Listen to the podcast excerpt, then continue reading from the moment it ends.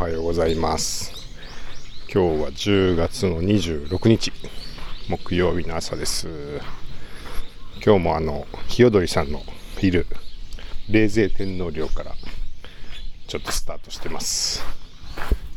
今日も晴れで鳥が気持ちよそうに鳴いています。いい天気になりましたね。昨日は雷の実況もしましたけど。なんかちょっと一回雨が降ってすっきりな空気で気持ちのいい朝です。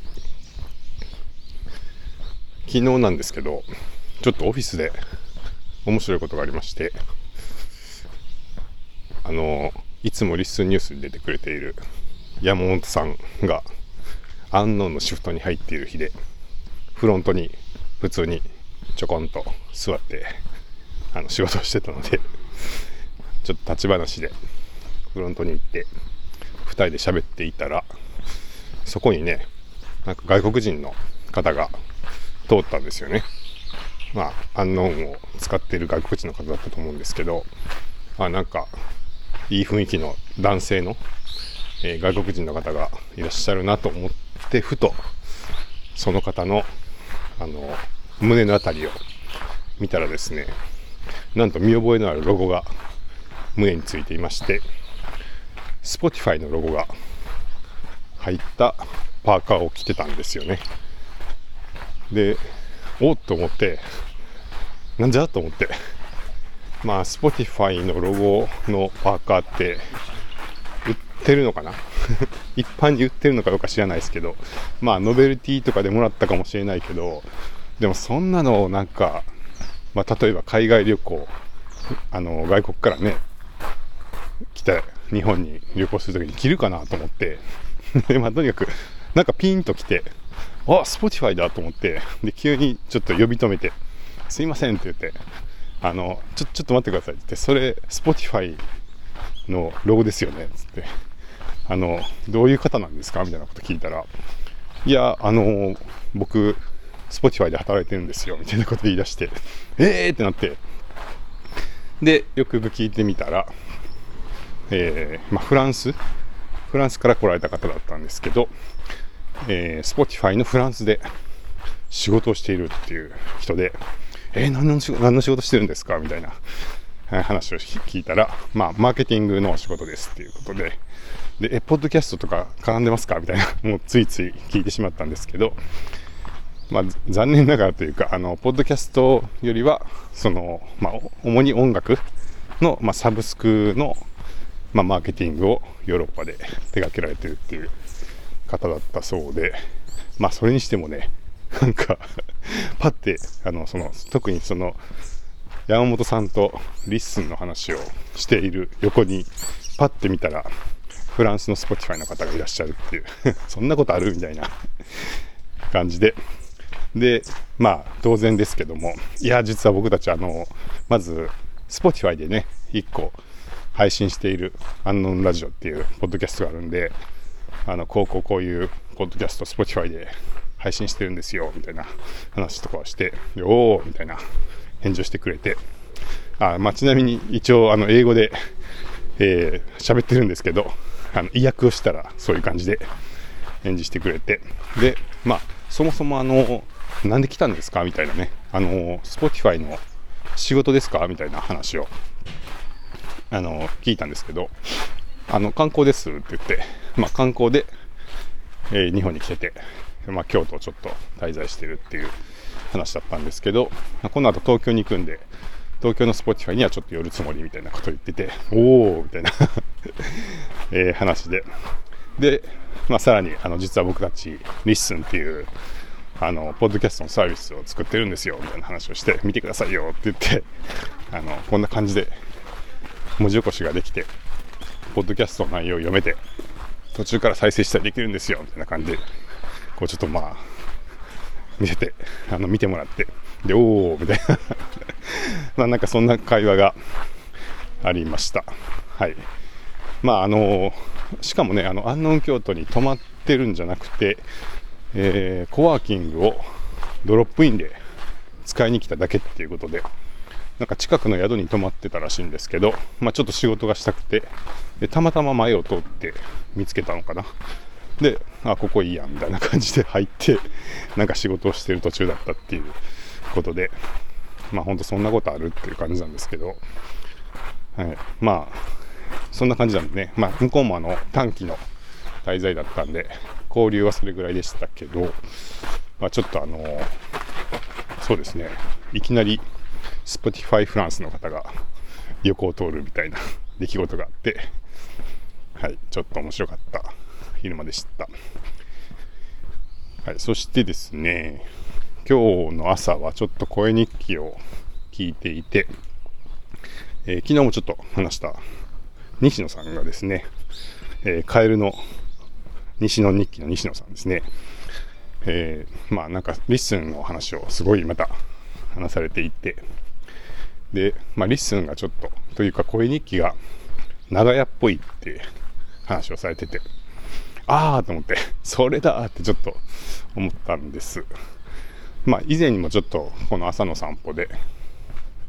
声日記ちょっとシェアハウスっぽいなっていう、なんかあの、別に個々の話がめっちゃ面白いから聞いてるとかっていうよりも、一緒に住んでるからまあ、その日何があったかみたいなのを聞いてる感覚がありますっていう、それがちょっとシェアハウスっぽいですっていう話を以前に少し話したことがあったんですけど長屋っぽいっていう話を聞いてああそれ確かにって思ってなんかなそっちの方がよりしっくりくるなってちょっと思いました。あのなぜかっていうとあの結構家族の方が多いですよね。家族の方もいらっしゃいますよね。あのご夫婦であの相方さんというかまあ、パートナーさんが出てくるポッドキャストとかもありますし、あとお子さんがいる人、えー、もいたりとかして、シェアハウスってあの、まあ、夫婦ぐらいまではギリあるかもしれないですけど、子供もいるシェアハウスってあんまりなくて、もうちょっとそれぞれに世帯があるというか、それぞれの家族の日常みたいなものがあるので、まあそういう、なんていうの、共同住宅というか、あの、ご近所付き合いが盛んな住居っていうのは現代の日本においてはなかなかないかなっていう感じなんですけど、まあ、長屋って言われてああそうそうっていうね。あのまあ、僕が長屋と聞いてあのパッて思い浮かんだのはあの朝ドラなんですけど、えー、今やってる「ブギウギ」の前の「らんまん」っていう朝ドラがえー、このこの前の9月までやってましたけどその「らんまん」の主人公が長屋に住んでたんですよね、えー、十徳長屋でしたっけ？なんかそういう名前の長屋に住んでいてあの、まあ、牧野あの役名では牧野万太郎っていう、まあ、植物学者の話だったんですけどまあ植物学者なんでそんなに儲からないんでまあかなり貧乏というかえー、借金を抱えてみたいな、まあ、割と、えー、経済的にはあのそんなに恵まれない生活をしていたので、まあ、そういうなんか安い長屋に住んで植物学の研究をしていたんですけど、えー、その長屋の、まあ、人間関係というかご近所付き合いが、まあ、結構あったあったかくてですね、まあ辛いことがあったりとかするとお互い支え合ってとか、まあ、そもそも大体こうあれですね奥さん同士がいつも一緒に洗濯物を洗っているっていう。洗濯桶を出してきて、まあ、長屋の真ん中の広場に集まって、えー、洗濯物を、まあ、洗濯桶でいつも洗ってるっていう様子が描かれてるんですけど、まあ、そうすると大体その奥様同士のこう会話っていうかね日常の会話みたいなのがいつも繰り広げられており。で夜になると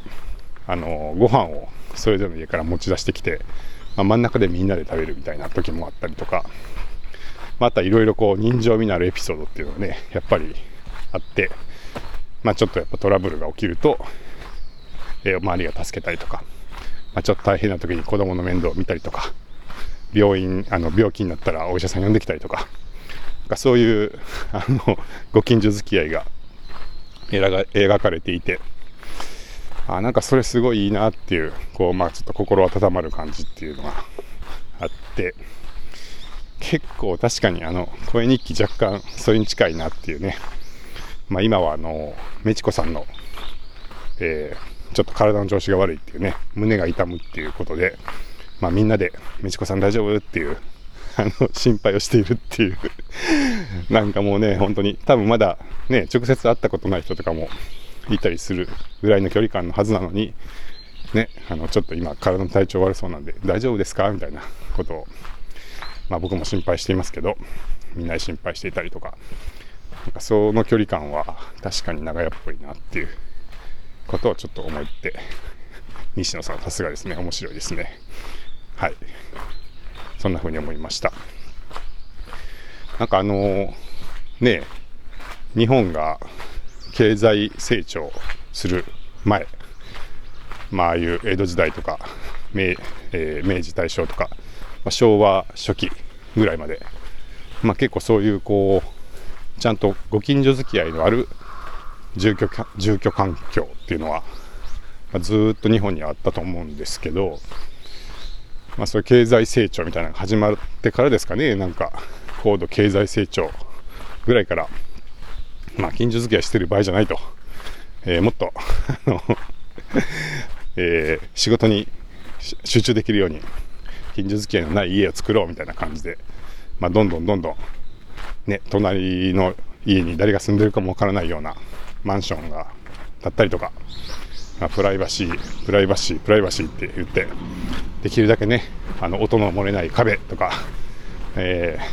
ー、見えない、あの周りの家の様子が見えないようなあの配置とか、まあ、いろんなものが進化していって、まどんどん多分そのご近所付き合いっていうのが減っていったっていうのが日本の歴史としてはあると思うんですけどねちょっとちょっと寂しいんじゃないですかね。なんかもう少しもう少しなんか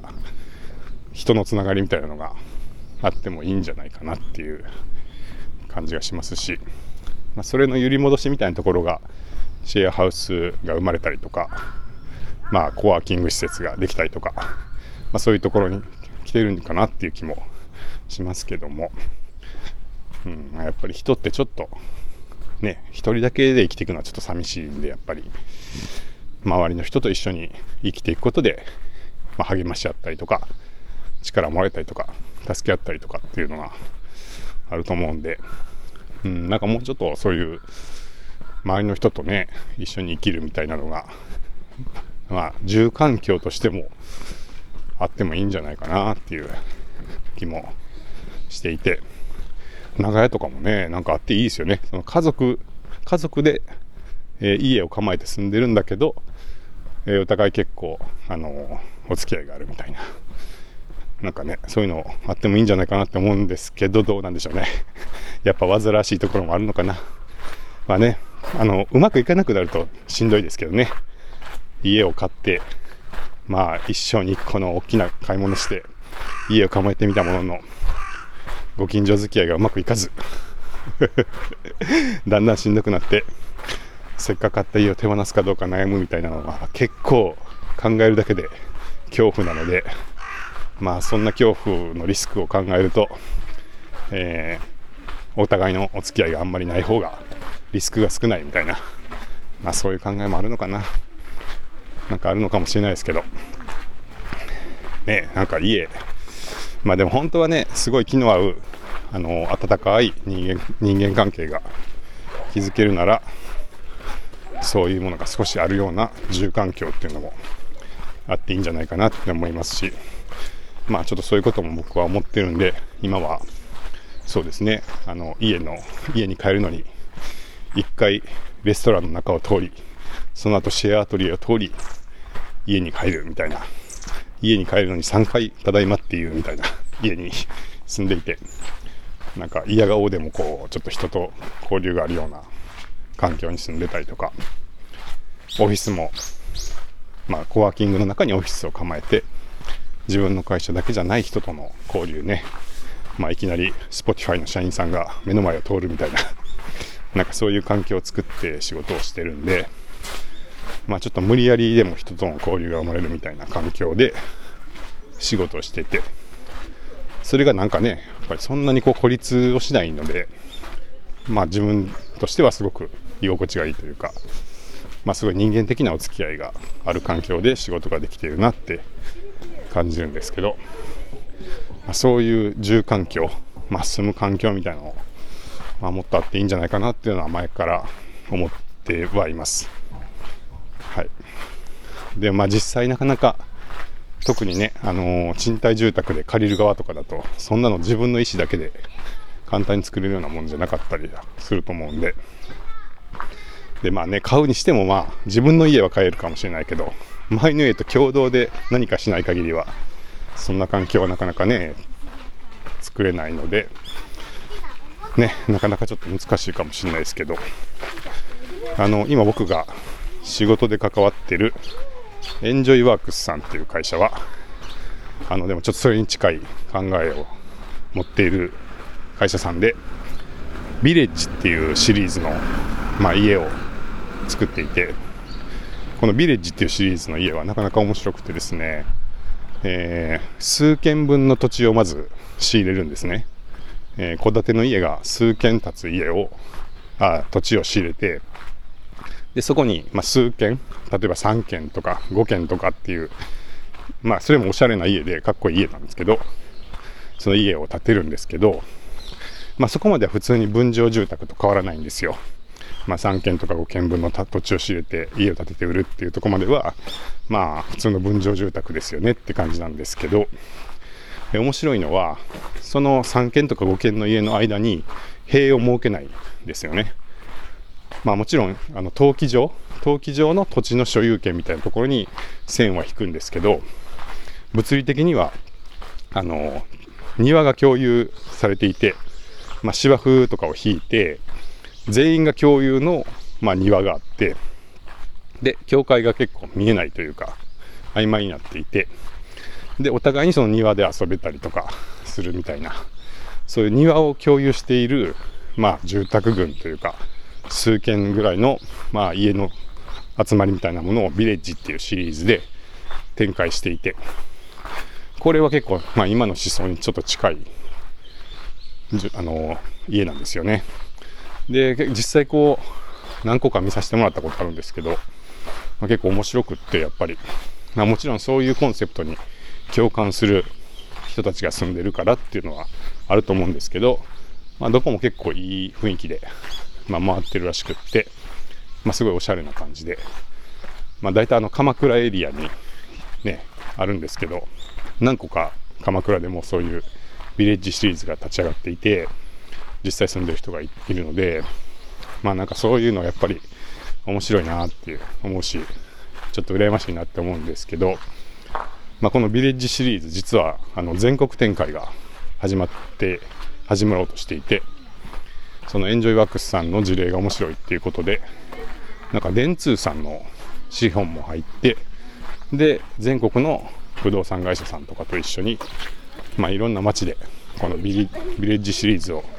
展開していこうみたいな展開に今なっていて、で、確か京都でもね、あのー、そういう家がこう動こうとしているって話を聞いてますけど、まあ、そういう動きもあったりとかして、まあ、家の部分でもはい。まあ、長屋的な、長屋的な住環境みたいなのは、まあ、ちょこちょこ出てはきてるのかなっていう感じはしてます。が、まあ、絶対量としてはやっぱりそんなにメジャーではないのが、まあ、今の日本なのかなっていう感じはしてます。はい。で、そんな中で、まあ、インターネットでどうにかしようっていうのが、こう、 LISTENの声日記みたいなことなのかなって思って、なんかね、あのー、まあ、一旦家をどうこうっていうのは相当難しいですけど、まあ、少なくとも声日記でご近所付き合い始めるのはそんな難しくなくて、まあ、iPhone で声を取ってアップして、あの、何々さん声日記聞きましたよって言って、トラックバック送ったりすれば、もう勝手に始まっていくっていう、本当にもう、今日すぐ始められるみたいな、長屋生活だと思うんで、まあ、その辺をね、こう、インターネットが補ってるのかなっていう感じがしますし、まあ、とはいえ、結構温かみがあるっていうか、うん、やっぱり声になったことで、なんかその人の人柄とか温度感とかなんならあの体調とかね今日ちょっと元気ないなとかいや昨日実はあの鴨川べりの声日記を取ったらなんか元気ないと思われたのかしれないですけどメチコさんがわざわざメッセージをくださってもう結構感動しましたね。ちょっと元気ないですかって言って気を使ってくださってなんて優しい人なんだって 思いましたけど。まあここで改めてメチコさんありがとうございます。すごい嬉しかったです。はい、でもなんかそんなことが起こるって、まあ、ちょっとね、あのテキスト、例えばブログを書いてるとかだと、そこまではなかなか、ね、今日の声ちょっと元気なさそうでしたけど、大丈夫ですか？みたいなことまではなかなか読み取れないし、起きないかなって思うんですけど、なんかそういうところまで結構声だとわかるんで、なんかね、何万人に聞かれたりとか、何万人に聞かれたりとかね、そういうことは起きないと思いますけど、なかなか。まあでも逆に、あの、ちゃんと自分のことを人間として気にしてくれる人が、こう何人かいるみたいな環境になるっていうところが、まあ確かに長屋生活っぽいなって思って、ちょっと語らせてもらいました。はい、今日はあの昨日言ってた通り、ちょっと東京に今日明日と行くのでこの後準備をして新幹線に乗ろうかなって思ってます。ちょっと東京に行ってきます。では。